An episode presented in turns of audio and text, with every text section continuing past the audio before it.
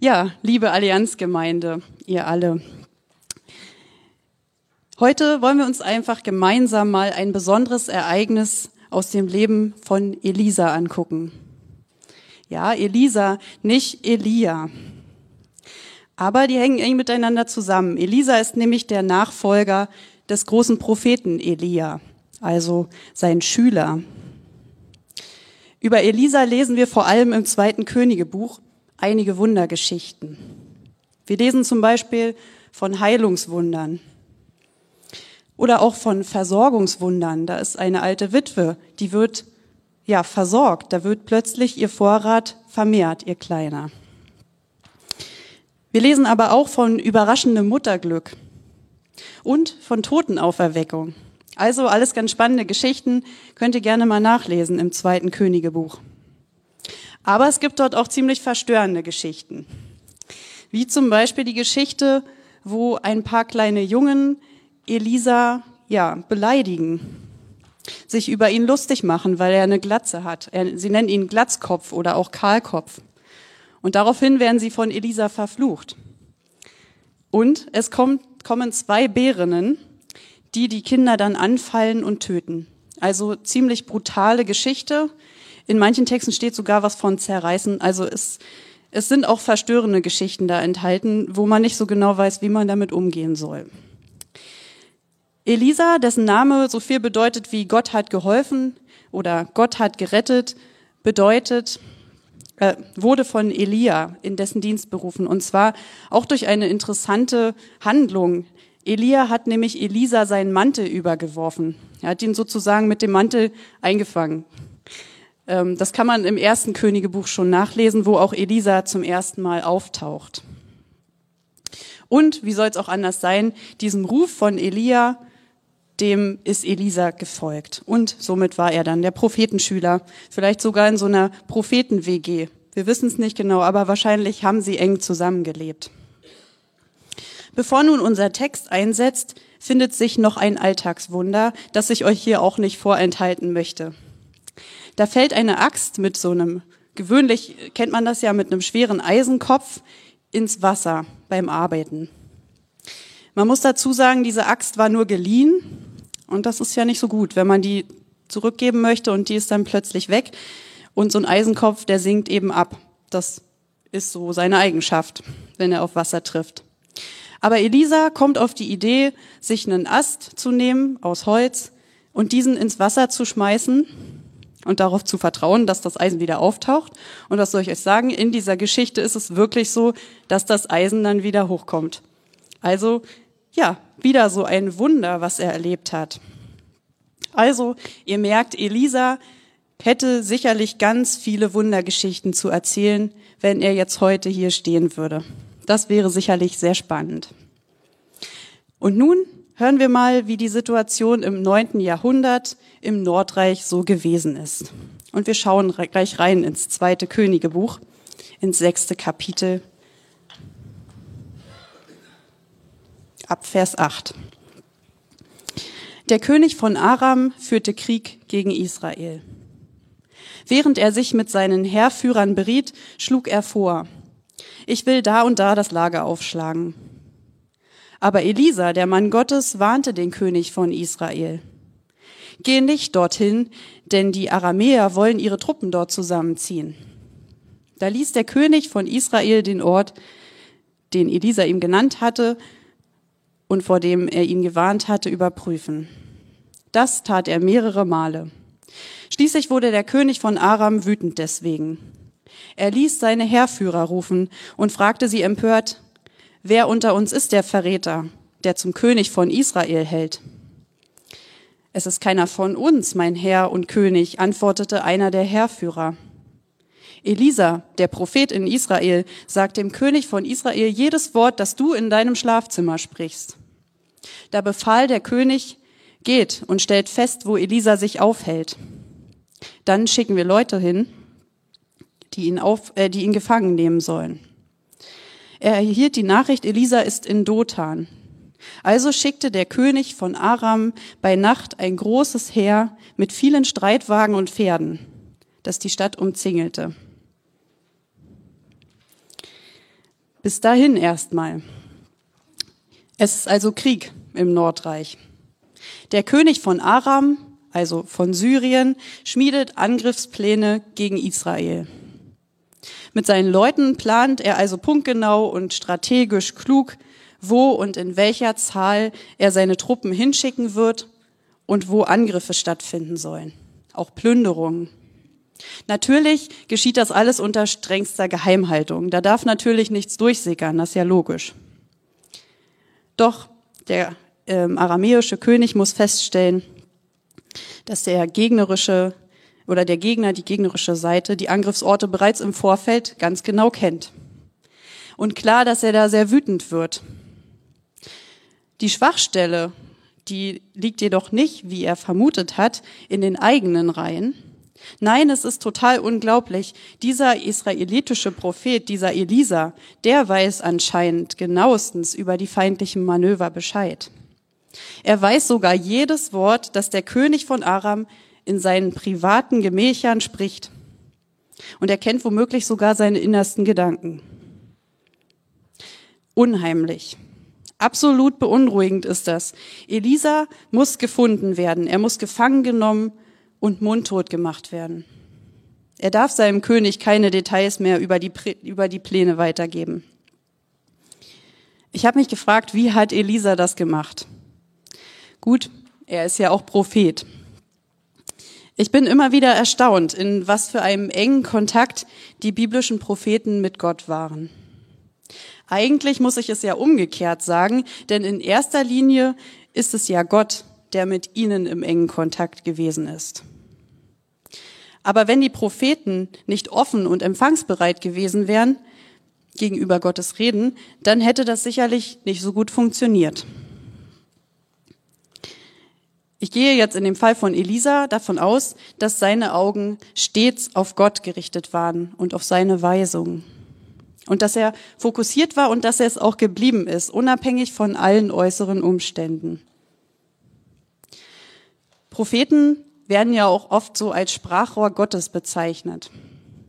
Aber hier ist mir noch was anderes bewusst geworden. Und wenn wir jetzt mal bei diesem Rohrwort bleiben, dann sehe ich das auch so, dass Propheten auch Empfangsrohre sein müssen. In erster Linie. Sie müssen offen sein. Sie müssen die Kanäle offen halten für Gottes Reden. Also nicht nur Sprachrohre Gottes, sondern auch Empfangsrohre. Nun liegen zwischen der Zeit des Alten Testaments und der alttestamentlichen Propheten und heute viele tausend Jahre. Eine sehr große Zeitspanne. Aber Gott redet heute auch noch zu uns. Und er redet auch noch durch andere Menschen zu uns. Vielleicht hast du schon einmal erlebt, dass jemand genau das richtige und passende Wort genau zur richtigen Zeit für deine persönliche Situation hatte. Vielleicht ein Wort der Ermutigung oder ein Wort der Wegweisung, wo du dich gefragt hast, wie geht's jetzt weiter in meinem Leben? Oder du hast schon mal erlebt, dass dich jemand genau dann angerufen oder äh, ein Treffen vorgeschlagen hat, als du dich besonders allein gefühlt hast, vielleicht einsam warst oder auch niedergeschlagen in deinem Kämmerlein gesessen hast. Und als du das Bedürfnis auch hattest, jemand zum Reden zu haben, aber vielleicht nicht die Kraft selber anzurufen. Worauf sind deine Augen gerichtet? Auf die stressige, überfordernde, bedrohliche Situation oder auf den, der alles in seiner starken Hand hält und der dir eine neue Perspektive schenken möchte, gerade wenn der Blick verengt ist. Erkennst du seine Stimme überhaupt noch in dieser lauten Welt, in der wir ja leben, mit den vielen Reizen und Einflüssen und Ablenkungen? Wie oft nimmst du dir Zeit und erlaubst Gott überhaupt zu dir zu reden? Ich bin fest davon überzeugt, dass Gott auch heute zu uns reden möchte sogar ganz persönlich, durch sein Wort, durch seinen Heiligen Geist und durch Menschen. Also manchmal schickt er uns auch noch Boten. Aber zentrale Frage, sind wir auf Empfang? Und von Elisa möchte ich hier lernen, meine Augen vertrauensvoll und zuversichtlich auf Gott und auf seine Wirklichkeit zu richten. Und auch darauf fokussiert zu bleiben. Und das komme, was wolle. Wie geht's nun weiter im Text? Verse 15 bis 17 lese ich uns. Als der Diener des Propheten am nächsten Morgen aufstand und aus dem Haus trat, war die Stadt umgeben von Truppen, von Pferden und Streitwagen. Mein Herr, was sollen wir tun? rief er Elisa zu. Hab keine Angst, sagte Elisa, denn es sind mehr auf unserer Seite als auf ihrer. Und er betete, Herr, öffne ihm die Augen und lass ihn sehen. Da öffnete der Herr dem Diener die Augen, und als er aufblickte, sah er, dass das Bergland um Elisa herum voll feuriger Pferdewagen, Pferde und Streitwagen war.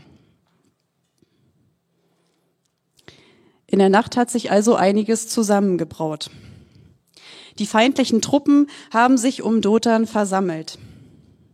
Wo das Auge hinsieht, Streitwagen und Pferde. Und die Truppen sind bereit zum Angriff. Sie warten nur noch auf das Signal. Elisas Diener verlässt als erster das Haus und sieht somit auch als erster das Unheil. Falls er bis dahin noch so ein bisschen verschlafen war, so eine Morgenmüdigkeit hatte, so ist er spätestens jetzt hellwach. Davon ist auszugehen und sicherlich auch sehr alarmiert. Panik steigt auf. Wir sind umzingelt. Die Situation ist absolut ausweglos. Wir haben nicht die kleinste Chance. Worauf sind die Augen des Dieners gerichtet? Was sieht er? Er sieht den übermächtigen Feind, angriffslustig und bedrohlich. Er sieht die eigene Unterzahl und die kriegerische Unterlegenheit. Wir sind hilflos ausgeliefert. Was sollen wir tun? Kennst du auch solche Situationen? Okay, ich gehe jetzt mal davon aus, dass du noch nie erlebt hast, dass morgens plötzlich ein Kriegsherr vor deiner Tür gestanden hat. Das ist eher unwahrscheinlich. Aber manchmal reichen auch vernichtende Gedanken am Morgen. Selbstzweifel, Schuldgefühle, Selbstanklagen. Gespräche, die einem nachgehen, wo man sich falsch verhalten hat oder was Falsches gesagt hat. Oder Gedanken wie, du bist nicht gut genug, du hast versagt. Du bist nicht schön genug, gerade am Morgen, wenn wir in den Spiegel gucken, kann das ja schon mal vorkommen, dass wir so denken. Du genügst nicht. Negative Gedankenschleifen. Wie soll ich das bloß alles schaffen? Es ist zu viel. Die Aufgabe ist zu groß. Das ist unmöglich. Ich kann das nicht schaffen. Dann sehen wir nur unsere begrenzten menschlichen Möglichkeiten, unsere eigene Unzulänglichkeit. Wir sehen nur noch, wie wir nicht sind, was wir nicht haben und was wir nicht können. Oder wir fühlen uns als Opfer als Opfer der anderen oder als Opfer unserer Umstände. Alle sind gegen mich. Oder wenn ihr vielleicht Tage kennt, an denen irgendwie alles schief zu laufen scheint, dann kann man auch schnell in so ein Opferdenken kommen. Warum passiert mir das jetzt alles? Da spricht uns die verzweifelte Frage dieses Dieners aus der Seele. Was sollen wir tun? Was soll ich bloß machen? Und dabei geht uns der Blick für Gottes Möglichkeiten völlig ab. Und Gottes Möglichkeiten sind immerhin unbegrenzt. Schließlich ist er ja allmächtig. Wir sind dann völlig vereinnahmt von unserer sichtbaren Welt. Also wir sehen alles, was vor unseren Augen ist, aber darüber hinaus ist einfach die Blockade. Und da kann dann nur noch ein Augenöffner helfen. In unserer Geschichte ist es Elisa. Er sieht die Situation nämlich mit ganz anderen Augen. Er hat Augen des Glaubens, die weit geöffnet und in dieser Situation vor allem auf die unsichtbare Welt gerichtet sind. Auf die Welt, in der Gott der Sieger ist. Auf die Welt der Möglichkeiten und der Allmacht Gottes. Diese Welt nennen wir auch Reich Gottes. Ein Reich, das schon hier ist und noch nicht ganz hier ist.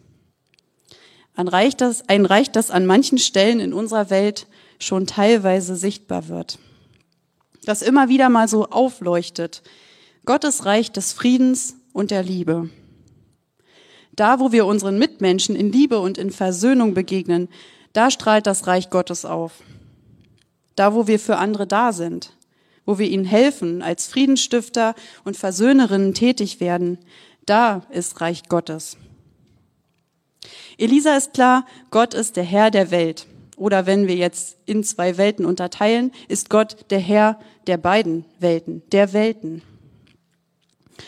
Offene Augen des Glaubens sehen das Unsichtbare. Und dieses Erkennen des Unsichtbaren gibt Kraft, um gegen den Widerstand des Feindes und der Welt standzuhalten. Wenn es um den Glauben geht, dann kenne ich keine bessere und keine treffendere Beschreibung als die aus Hebräer 11, Vers 2. Was ist nun also der Glaube? Er ist das Vertrauen darauf, dass das, was wir hoffen, sich erfüllen wird. Und die Überzeugung, dass das, was man nicht sieht, existiert. Glaube ist also ein festes Vertrauen auf Gott und in seine Möglichkeiten. Wo Glaube ist, da sind Hoffnung und Zuversicht. Der Glaube lässt uns auch das Licht am Ende des Tunnels erkennen, auch wenn wir vielleicht noch nicht da sind und das noch nicht erreicht haben. Offene Augen des Glaubens schauen also nicht nur das Sichtbare an, sondern auch das Unsichtbare. So sagt auch Paulus in seinem zweiten Brief an die Korinther im vierten Kapitel. Denn unsere Bedrängnis, die zeitlich und leicht ist, schafft eine ewige und über alle Maßen gewichtige Herrlichkeit. Uns, die wir nicht sehen, auf das Sichtbare, sondern auf das Unsichtbare. Denn was sichtbar ist, das ist zeitlich was aber unsichtbar ist, das ist ewig. Offene Augen des Glaubens sind also auf die Ewigkeit ausgerichtet. Ihre Perspektive heißt Ewigkeit. Sie verleugnen oder vernachlässigen aber dabei auch nicht die sichtbare Welt. Aber sie sehen darüber hinaus, auf das, was aus der Ewigkeitsperspektive von Bedeutung sein wird. Das ist für Menschen, die noch nicht glauben oder die damit gar nichts am Hut haben wollen, schwer zu verstehen. Sie sehen nämlich nur, was mit ihren biologischen Augen wahrnehmbar ist. Wir aber leben im Glauben und nicht im Schauen, wie, wie Paulus das gesagt hat. Und auch Petrus hat das erkannt. Weil wir Jesus im Glauben als unseren Herrn und Freund angesehen haben, lieben wir ihn. Und das obwohl unsere natürlichen Augen ihn derzeit nicht sehen können. Durch die Augen des Glaubens sind und bleiben wir eng mit Jesus verbunden, obwohl wir ihn mit unseren Augen, die wir in unserem Gesicht tragen, nicht sehen können. Was wir aber auch erfahren, ist, dass die Augen des Glaubens unsere Freude und Zuversicht bewahren und auch erneuern können. Sie lassen uns über Jesus mit unaussprechlicher und verherrlichter Freude jubeln. Sie lassen uns auch das Ziel des Glaubens im Blick behalten, die Errettung der Seelen. Zum einen machen wir uns also selbst immer wieder bewusst, ich bin errettet, befreit von Sünde und Schuld, von meinem schlechten Gewissen, von anklagenden Gedanken und ich bin auch befreit von negativen Gedankenschleifen, wenn ich das immer wieder auch annehme. Zum anderen haben wir auch Gottes Ziel, die Errettung aller Menschen im Blick und auf dem Herzen.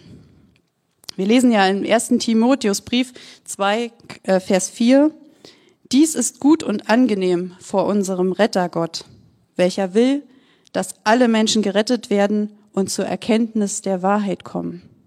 Hier wird Gottes Willen einfach auch noch mal ganz klar. Es geht nicht nur um unsere eigene Errettung, sondern es geht auch darum, dass wir anderen davon erzählen und dass sie das auch erleben, dass sie auch von Gott freigesprochen werden, von ihrer Schuld und von ihren Sünden. Der Prophet Elisa ist also vollkommen zuversichtlich und unerschrocken.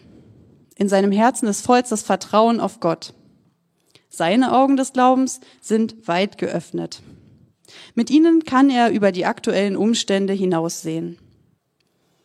Wie geht er nun auf seinen zutiefst verängstigten Diener ein? Als jemand, der offene Augen des Glaubens hat, ermutigt er seinen Bruder, der nur die aktuelle bedrängende Situation sieht, den Blick nach oben zu richten. Fürchte dich nicht, Das haben wir auch oft schon von Jesus gehört. Fürchte dich nicht, hab keine Angst, denn es sind mehr auf unserer Seite als auf ihrer. Wie gut tut es, wenn da jemand ist, der mich ermutigt, wenn ich Angst habe, wenn ich verunsichert bin und wenn ich mich unfähig fühle. Es ist so wichtig, dass wir uns als Glaubensgeschwister immer wieder ermutigen, auch gegenseitig. Deshalb sind ja auch Kontakt und Gemeinschaft so wichtig. Und deshalb haben wir das auch so als schwer empfunden in dieser Corona-Zeit, wo das gar nicht so möglich war in diesem direkten Kontakt. Und deshalb atmen wir vielleicht auch auf, dass das jetzt wieder möglich ist. Wenn wir es selbst nicht schaffen, unseren Tunnelblick zu weiten, dann sind wir ganz besonders aufeinander angewiesen. Es braucht aber auch göttliche Einwirkung. Der Herr selbst muss uns dieses Fürchte dich nicht oder hab keine Angst zusprechen. Denn nur Gott allein ist in der Lage, die Augen des Herzens wirklich zu öffnen. Er kann einem Menschen den Blick für die unsichtbaren, die ewigen Dinge weiten. Und so betet der Prophet Elisa für seinen Bruder. Herr, tu doch seine Augen auf, dass er sehe. Öffne ihm die Augen. Ein kurzes und kraftvolles Gebet des Glaubens. Das ist Fürbitte, Fürbitte, füreinander beten. Auch das ist so wichtig. In der Fürbitte blicken wir gemeinsam auf zu unserem Herrn. So ruft uns der Hebräerbrief auf, lasst uns hinschauen. Hinschauen suggeriert ja auch, dass ich wegschaue von allem anderen. Also hinschauen auf Jesus, den Anfänger und Vollender des Glaubens der um der vor ihm liegenden Freude willen die Schande nicht achtete und das Kreuz erduldete und sich gesetzt hat zu Rechten Gottes. Hier lesen wir, Jesus hat auch weiter gesehen. Für uns hat er das Kreuz erduldet, weil er wusste, dass dies der einzige Weg war, um die ewige Gemeinschaft zwischen Gott und Mensch zu ermöglichen. Er ist der Anfänger und Vollender unseres Glaubens. An ihm können wir uns richtig festhalten. Dazu lädt er jeden Menschen ein.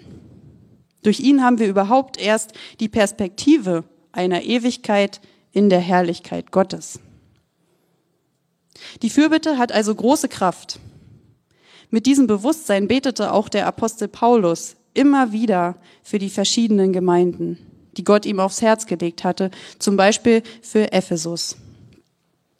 Da betet er zum Beispiel, darum höre ich nicht auf zu danken für euch und gedenke euer in meinem Gebet, dass der Gott unseres Herrn Jesus Christus, der Vater der Herrlichkeit, euch gebe den Geist der Weisheit und der Offenbarung, ihn zu erkennen.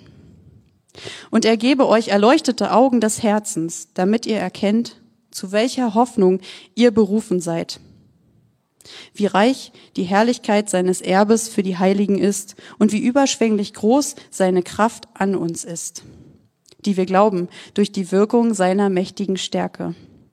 Auch hier wieder dieses Bild von den erleuchteten Augen des Herzens.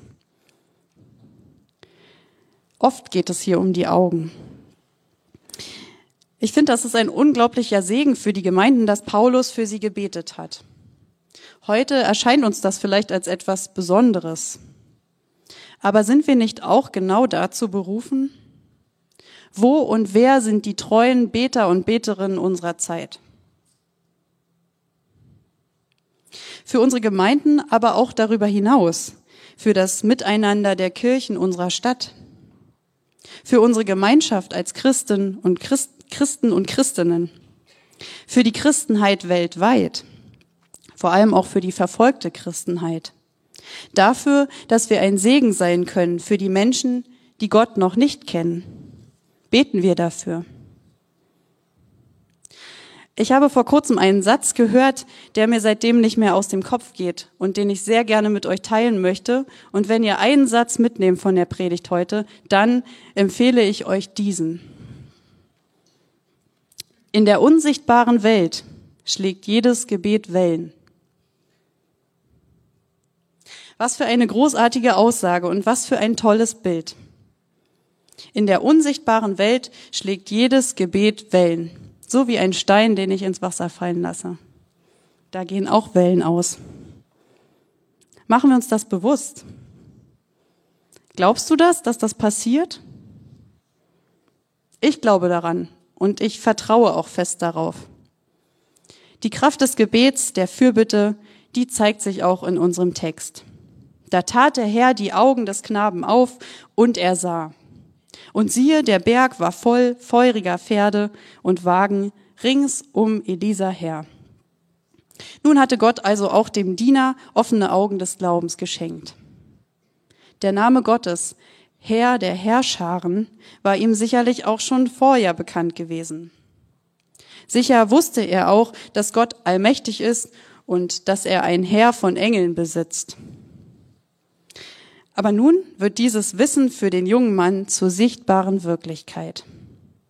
Die Herrlichkeit Gottes wird ihm hier mit aller Kraft bewusst. Das muss eine atemberaubende Erfahrung gewesen sein für ihn. Gottes Herrscharen waren also um sie herum. Sie waren sozusagen umfangen und eingehüllt in die schützende Gegenwart Gottes. Wie ist das bei uns? Wir singen, Gott ist gegenwärtig, zugegeben schon ein älteres Lied, aber ich denke, es ist bekannt, Gott ist gegenwärtig. Aber glauben wir auch wirklich daran? Wenn uns Sorgen quälen, wenn uns Nöte und Schwierigkeiten treffen, wenn wir keinen Ausweg sehen, wenn wir uns überfordert fühlen? Können wir dann immer noch aus vollem Herzen singen, Gott ist gegenwärtig, alles in uns schweige und sich innigst vor ihm beuge? Wie oft haben wir in solchen Situationen schon gefragt, sieht mich Gott überhaupt? Denkt er an mich? Kann er mir dabei überhaupt helfen? Wenn unsere Augen aber im Glauben weit geöffnet sind, dann sehen auch wir, Gottes Macht, seine Kraft ist rings um mich her. Ich bin eingehüllt in seine schützende Gegenwart. Und es ist Gottes Wesen, da zu sein. Das hat er ja auch schon Mose aus dem, da aus dem brennenden Dornbusch heraus offenbart. Ich bin der, ich bin da. Gott ist von damals bis heute und bleibt auch darüber hinaus bis in alle Ewigkeit ein Gott, der da ist. Und er sagt uns noch mehr, an dem wir uns ganz festhalten können. Er sagt, mir ist alle Macht gegeben im Himmel und auf Erden. Und ich bin bei euch alle Tage bis an der Weltende. Das ist jetzt mal eine Textstelle aus dem Missionsbefehl. Da spricht er das auch noch mal ganz bewusst zu. Gott ist da in all seiner unbegrenzten Herrlichkeit und Macht. Wie geht es nun aber weiter in Dothan? Ab Vers 18 lese ich uns. Als das aramäische Heer gegen sie vorrückte, betete Elisa zum Herrn. Mach sie doch alle blind. Und der Herr tat, worum Elisa ihn gebeten hatte. Daraufhin sagte Elisa zu ihnen, ihr habt den falschen Weg genommen. Das ist nicht die richtige Stadt. Folgt mir. Ich will euch zu dem Mann bringen, den ihr sucht. Und er führte sie nach Samaria. Sobald sie in der Stadt waren, betete Elisa, Bitte Herr, öffne ihnen die Augen und lass sie sehen. Der Herr tat es, und sie merkten, dass sie mitten in Samaria waren. Als der König von Israel sie sah, rief er Elisa zu, Mein Vater, soll ich sie töten? Auf gar keinen Fall, befahl Elisa. Du würdest doch auch keine Krieger töten, die du im Kampf gefangen genommen hast. Gib ihnen Brot zu essen und Wasser zu trinken und schick sie zurück zu ihrem Herrn. Da ließ der König ein großes Fest für sie ausrichten, und als sie gegessen und getrunken hatten, schickte er sie zu ihrem König zurück. Danach ließen die aramäischen Plünderer das Land Israel in Frieden. Die feindlichen Truppen aus Syrien rücken also weiter vor. Elisa betet auch weiter zu Gott und bittet ihn darum, dass er sie alle mit Blindheit schlagen möge. Gott kommt der Bitte des Propheten nach und so gelingt es Elisa, die Truppen in eine andere Stadt zu führen, nämlich nach Samaria, in die Hauptstadt Israels. Dann spricht er wieder ein Gebet und bittet Gott, den Feinden die Augen wieder zu öffnen. Gott tut es und die feindlichen Truppen bemerken, dass sie in der falschen Stadt gelandet sind. Sie haben sich täuschen lassen und sind nun selbst in Bedrängnis. Was nun? Der israelische König wendet sich an Elisa mit der Frage, ob er die syrischen Streitkräfte umbringen soll. Doch Elisa ist vehement dagegen. Er lässt Gnade vor Recht ergehen. Er schlägt vor, die Aramäer mit Brot und Wasser zu versorgen und dann wieder zurück zu ihrem Herrn zu schicken. Und dann lesen wir plötzlich im nächsten Satz, dass der König von Israel sogar ein großes Fest ausrichtet. Die Worte von Elisa scheinen ihn erweicht und bewegt zu haben. Nun wird sogar ein Friedensfest gefeiert. Das ist doch total verrückt.